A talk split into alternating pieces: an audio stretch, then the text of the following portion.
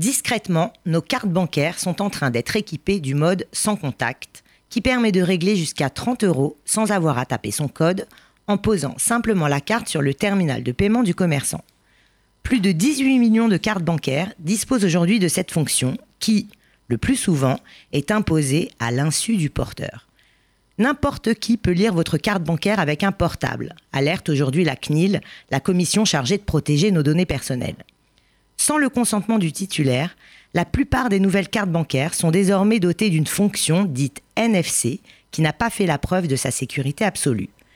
Des ingénieurs en sécurité anglais et américains ont démontré que les données pouvaient être interceptées dans un rayon de 15 mètres par n'importe qui disposant du matériel et des compétences adéquates.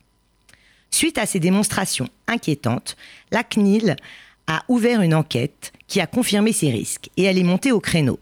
Désormais, si un client ne parvient pas à faire désactiver la fonction, la commission se déclare prête à être saisie de toutes les plaintes. Autre gros souci avec le paiement sans contact, que se passe-t-il en cas de perte ou de vol?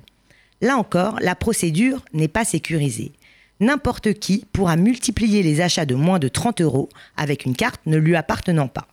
Mais rassurez-vous quand même, sachez que la loi est claire. En effet, le Code monétaire et financier dispose d'un article magique, le L133-19, qui vous dégage de toute responsabilité avec un remboursement immédiat des paiements.